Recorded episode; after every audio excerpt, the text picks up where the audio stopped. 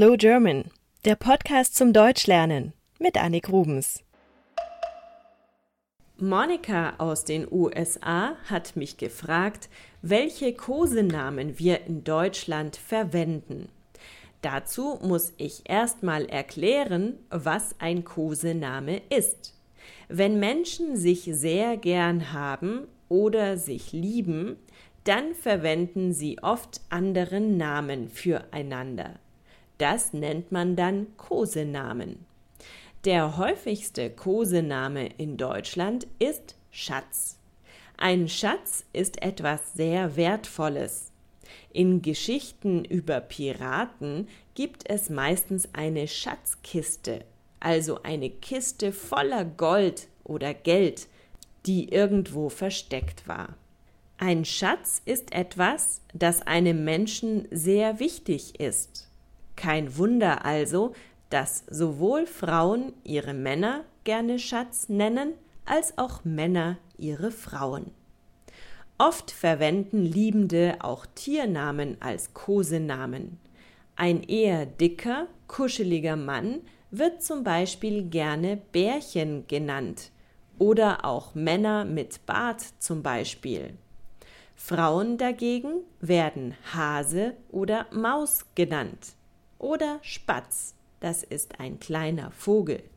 Man verwendet auch gerne die Verniedlichungsform, also Häschen oder Mäuschen oder Spätzchen.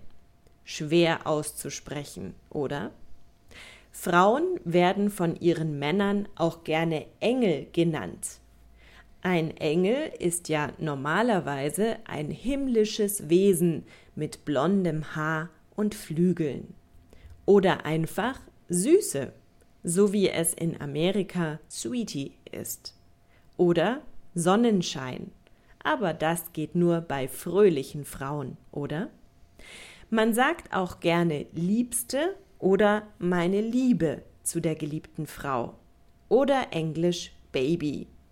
Für Männer gibt es die männlichen Formen Liebster oder Süßer. Oder man sagt Liebling zueinander. Ein sehr netter Kosename ist Herzblatt. Das ist eigentlich eine kleine Blume. Und natürlich geben nicht nur Liebende sich Kosenamen. Vor allem Eltern haben für ihre Kinder verschiedene Kosenamen. Oder man gibt den eigenen Haustieren Kosenamen.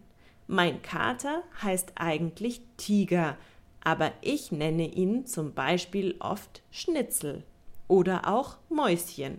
Komisch, oder? Das war Slow German für heute. Weitere Informationen findet ihr unter www.slowgerman.com. Dort könnt ihr die Texte zu den Folgen als PDF herunterladen, dazu noch Lernmaterial und alle alten Folgen. Und dort findet ihr auch die Links zu Facebook und Twitter und Informationen, wie ihr diesen Podcast unterstützen könnt, damit ich noch mehr Episoden produzieren kann.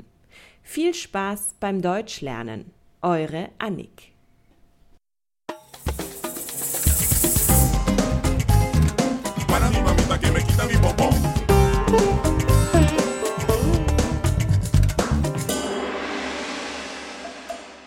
Slow German, der Podcast zum Deutschlernen mit Annik Rubens.